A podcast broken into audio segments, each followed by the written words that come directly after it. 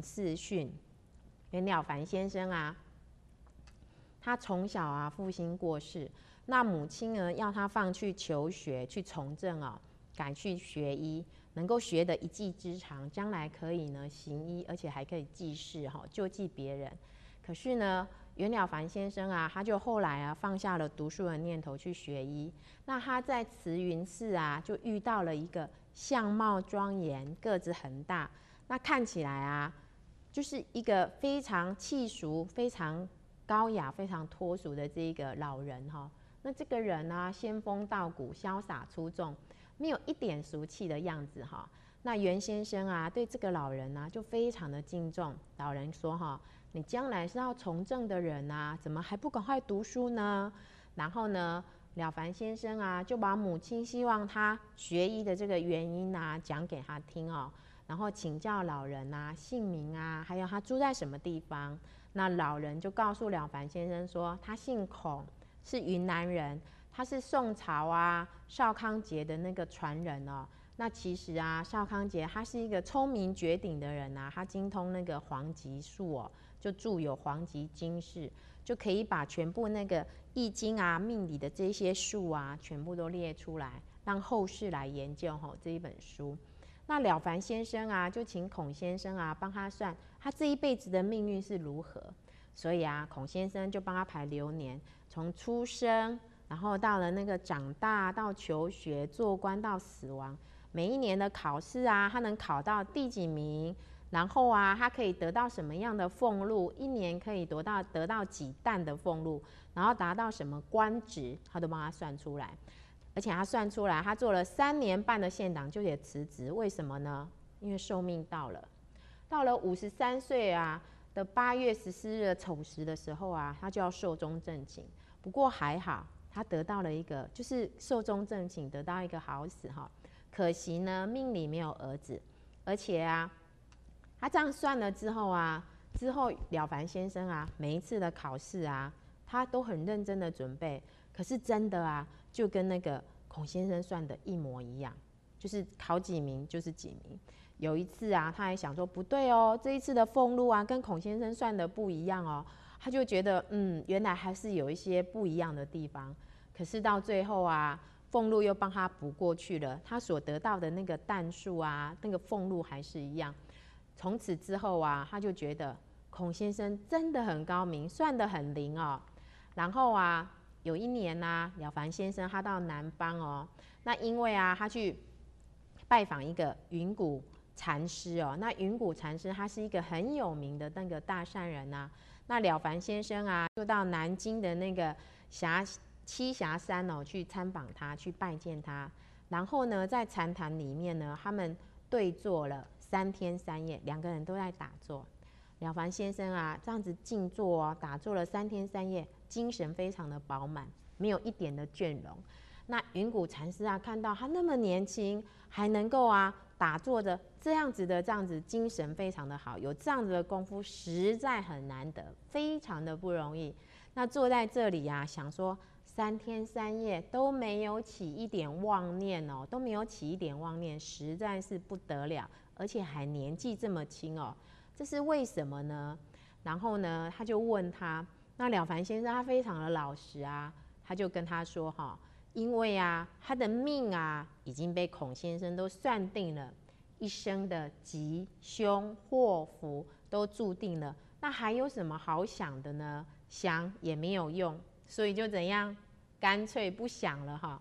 那一个人呐，能够三天三夜不起一个念头，其实是很了不起的功夫哦。所以啊，他说这样子啊，其实就是他的命给人家算定了，不是说他自己的功夫非常的好。然后云谷禅师啊，他就对着了凡先生说：“我还以为你是功夫不错的豪杰啊，原来你还是个凡夫。”然后他就说：“为什么呢？”了凡先生跟云谷禅师请教说：“为什么是这样子？”哈，其实啊，云谷禅师跟他解释啊，这就是在说明啊树的道理。人为什么会有命运？为什么会落在树里面？其实啊，都是因为啊，我们都还有心。如果啊，你都无心了，不要去想这些，你就不会被数据局限了。因为你这样子想说，你这样子被数局限的话，你还是其实没有超脱这一个轮回哈，没有超脱命定之数。所以啊，后来啊，了凡先生就想说，那他应该怎么办呢？然后呢，云谷禅师就跟他说，其实啊，只有大善人啊是不会被束局限住的哈。因此呢，你可以来做一些善事。怎样做善事呢？你呢就每天就可以看可以做什么样的善事，然后啊，每天呢，了凡先生就听了他的话，就把他做的善事每天都记起来。今天做了什么？做了什么？做了什么？一笔一笔记下来，累积了很多的善事哦。所以啊，后来呀，了凡先生他非但在他该去世的那一年呢，五十三岁那一年，他居然没有去世，而且他居然太太还生了一个儿子。所以啊，有了凡先生的这整个经过啊，让我们知道，其实虽然命定的命数是这样，可是如果我们今天积善培德，其实是可以改变我们每一个人的命运，可以改变每一个人的命运哦。那了凡先生也因为这样子啊，就把著了《了凡四训》啊，流传后世，给后世的人啊，可以来了解说，其实命运是可以被改变的。那后学啊，再跟大家来分享邱长春邱大仙哦。我们都知道啊，《七真史传》里面的邱长春邱大仙。那邱长春呢，他邱大仙本身呢，他其实啊是那个天仙状元哦。所以啊，他的整个修办的经过啊，其实是可以当我们现在白羊弟子的一个楷模跟典范。那邱大仙呢，他是怎么样的整个过程呢？就有一天呢，邱大仙呢，他就到了一个那一个员外的家，他看到觉得嗯，这个房子还蛮大的，他想说哈，可以来跟他化缘。结果啊，出来了一个仆人，然后他就说呢，他想。希望啊，有这个机缘可以跟他化缘。那因为啊，这个这这户人家的员外啊，都非常的乐善好施，所以啊，仆人就进去了里面，拿了一整盘的这一个这一个馒头出来哈，想要送给那个邱大仙吃。那邱大仙就看到一整盘的馒头满满的堆得高高的，他也非常的高兴。可是呢，这个时候啊，就从外面来了一个那个。五十几岁的人呢，他就要进到门去。他看了这一个仆人一眼，然后又看了邱大仙一眼，他就跟这一个那个仆人说：“把这一盘呢拿进去。”然后他从那一盘馒头里面呢拿了两个馒头出来，然后他就只给邱大仙两个馒头。邱大仙就觉得说：“为什么是这个？”这个小兄啊，都愿意把整盘馒头啊跟我结缘的，为什么你还要拿走？莫非是我承受不起哈？我我不可以吃这样子啊？然后啊，这个员外就说哈，其实啊，真的是，真的是哦，看您的面相啊，因为我精通面术，从小啊可以断一人的面相啊，断这个人的吉凶祸福。那看您的面相啊，其实是。没无福销售这整餐整盘的馒头，那邱大仙呢，他就觉得很奇怪哦，怎么会这样？如果是这样子的话，也请你告诉我哈。他说啊，您的面相啊，因为啊，从那个从鼻梁上啊，鼻头上这样子有两条线这样一直下来锁住了你这个口，所以啊是腾蛇锁口，这个面相啊，主该饿死。他说没有办法可以改吗？他就说哈。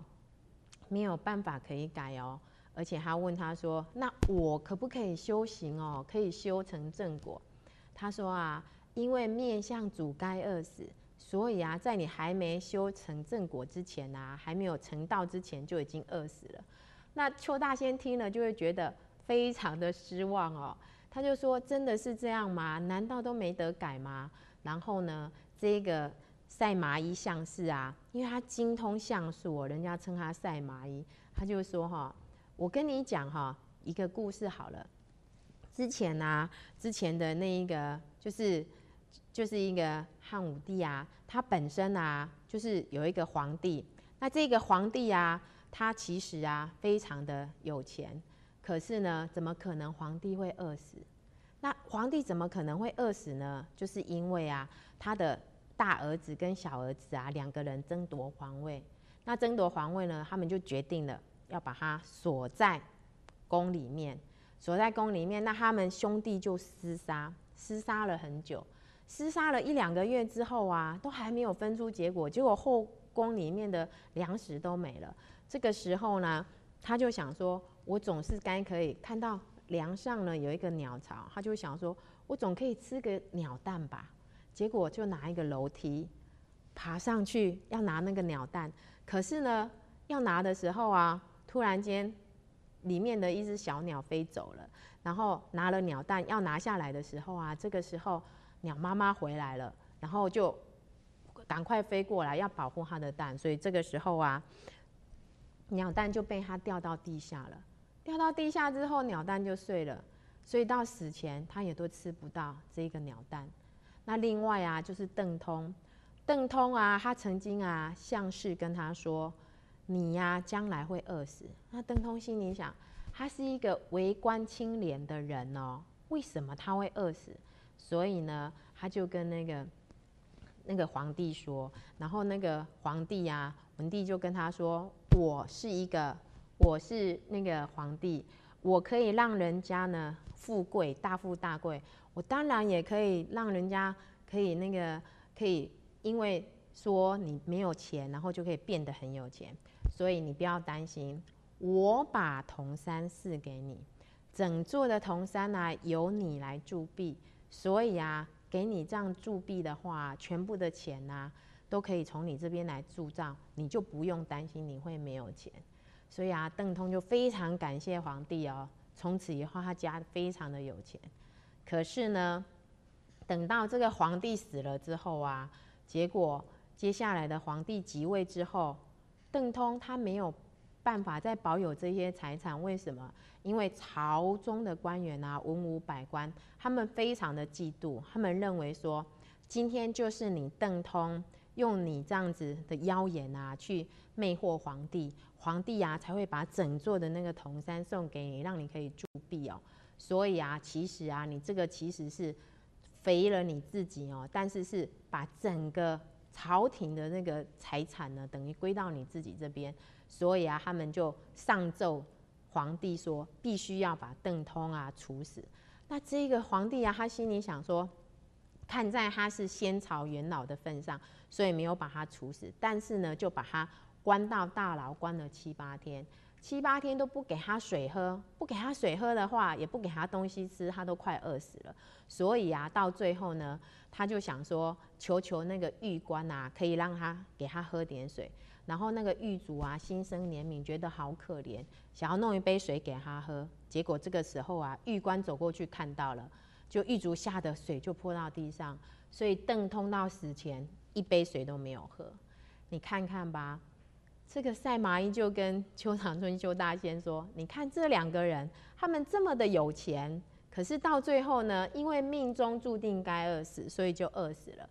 这么有钱，贵为皇帝都会饿死，所以呢，你就不要再想了。”那邱大仙听了就非常的难过，他就心里想：“我如果该饿死，修道人不可以逆天，要顺着天意，所以他说：那我就去饿死吧。”接下来啊，邱长春邱大仙呢，他就走到一个那个溪边，这个溪边呢，他就有一个大的石头在溪边，他就靠在那个石头上，然后呢，八九天都不吃东西，也不喝水，他想说该饿死就饿死吧。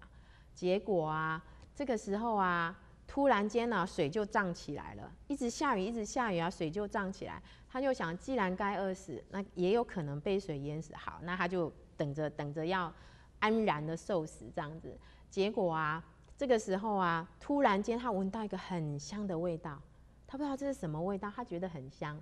结果啊，他看原来啊是有一个很大颗的桃子啊，就在他的那个旁边啊，这样子流来流去，都还没有被水流走，就在旁边飘来飘去。他觉得很奇怪，他心里想：当初啊，当初的那个邓通啊，死前连那个水都喝不到，然后啊，那个皇帝连那个鸟蛋都吃不到。那我是不是啊，在死前呢，我也可以想要吃个这个桃子看看？所以啊，他就想说，好吧，我如果拿得到桃子，我就拿，可以吃到就吃，吃不到就算了。这个时候啊，邓通呢，不是邱大仙呢，他就这样子顺手这样子手去拿，还真的让他拿到桃子。这个桃子非常的香哦，然后就觉得嗯，吃下去啊，整个精神都来了。当然啦，因为这是上天送他的桃子啊，所以当然吃了精神会很好。所以他吃下去之后，整个精神又变好了。这个时候他就心里想：既然在水边死不成，那我干脆去山边好了。所以啊，这个时候呢，他就想说：嗯，那我到那个山上的那个古庙里面啊，然后在里面啊都没有人，都没有人。都没有人，自然而然也不会有桃子过来，也不会有水过来，这样我一定可以死。其实啊，修道人不可以被这个心魔扰乱了我们自己的心哦。如果这样子的话，其实就会一直想要这样子往死里面钻。那邱长春邱大仙啊，这个时候他就想说：好，那如果他到山上去，他就找了一间古庙，然后都没有人。都没有人呐，结果他也奄奄一息，快死了。突然间听到，经过了八九天，听到一个声音，什么声音？就是有一群强盗来到这个破庙，然后就在那里呀分钱呐，然后顺便那个煮面啊，在那里生活煮面吃。然后这个时候啊，其中的一个坏人啊，他就想说哈，我们这一辈子哦，这样打家劫舍哦，做了这么多坏事，那我们今天呢，分了这些钱呢。我们来做点好事好了，然后那个老大就问说，可以做什么好事？然后啊，就说我看那个老师傅哦，他其实哦应该不是病了，他应该饿得很可怜，我们就给他东西吃好了。然后秋这个时候啊，他们就把那个几个人啊，就把邱大仙啊，就把他抓住，然后把他嘴巴，把他嘴巴掰开，然后就灌了一些面、那些汤进去。这时候邱大仙啊，被灌了这一些面汤进去之后啊，就整个精神起来。这时候啊，他还责骂说：“你们干嘛要救我？” 然后这个坏人就想说：“你很奇怪哦，我这辈子从来没有做过任何一件好事哦，第一次做好事，你居然还这样，我干脆拿刀砍死你好了。”结果啊，邱大仙就说：“好吧，那你干脆哈，把我的那个肚子啊，把它剖开哦，然后把你给我吃的那些东西，我都可以还给你。”然后这坏人就觉得很奇怪，你这个人是头脑有问题啊？为什么那人家吃进去的东西还要还人家？邱大仙就是说哈，无功不受禄，无功不受禄。他说我无功不受禄啊，而且我也不想跟你有任何亏欠哦。他说是我自己要给你的啊，哪叫是亏欠呢？他说既然呢我没有帮你做什么事啊，然后我也没有跟你要求什么，你就这样子要给我，我不敢要，因为将来我都要还你哦。因为啊，欠人一斤还要还八两哦。他心里想哦，那个坏人心里想，我今天自己给你吃的面，你还说你要还我，然后还怕会欠我，那我将我我这样子，我们这样子去跟人家打家劫舍，拿了这些钱怎么办哦？然后邱大先生说，哎，有可能上辈子他们欠你的啊，然后他们欠你就可以该是还你啊。那他就想说，那如果我跟人家拿多了，起步我将来还要还人家哈？他说，对呀，没错啊。然后他们就想说。就那些，他们就想说，好，那如果这样子的话，我们还是自己回家做一些小本生意，不要再这样子好了。然后啊，就拜就拜谢了那个邱大仙之后又走了。邱大仙又想说，好，那我我还是想要，还是想要那个。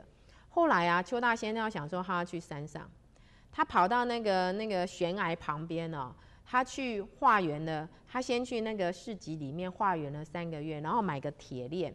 买个铁链，然后到了那个悬崖旁边的一棵树上，然后就把自己链在树上。链在树上之后啊，他就想说，既然要死，那我就应该要把这钥匙丢掉。他就把那个锁头的钥匙丢到山下去。他因为他是一个很虔诚的修道人，那他的这个举动啊，就惊动了天上的太白星君。太白星君下来之后啊，就化成一个老人，就问他说：“你怎么啦，小兄弟？是被强盗绑在这里啦？”结果他说没有没有，你不要管我，你不要管我。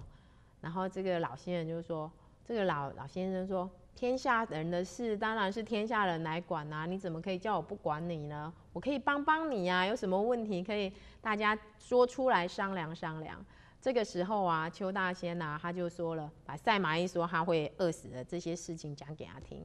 然后这个时候啊，这个老先生就说哈，其实啊，你呀是被你的心魔啊给障住了。其实啊，最善良的人呐，极善之人跟极恶之人，他的命是算不准的。今天呢，我们自己呀是可以改变我们自己的命运。如果啊，你做了非常多的善事，就可以改变你自己的命运。相同的，如果你做的恶事非常的多，一样也改变了你的命运哦，就越来越不好。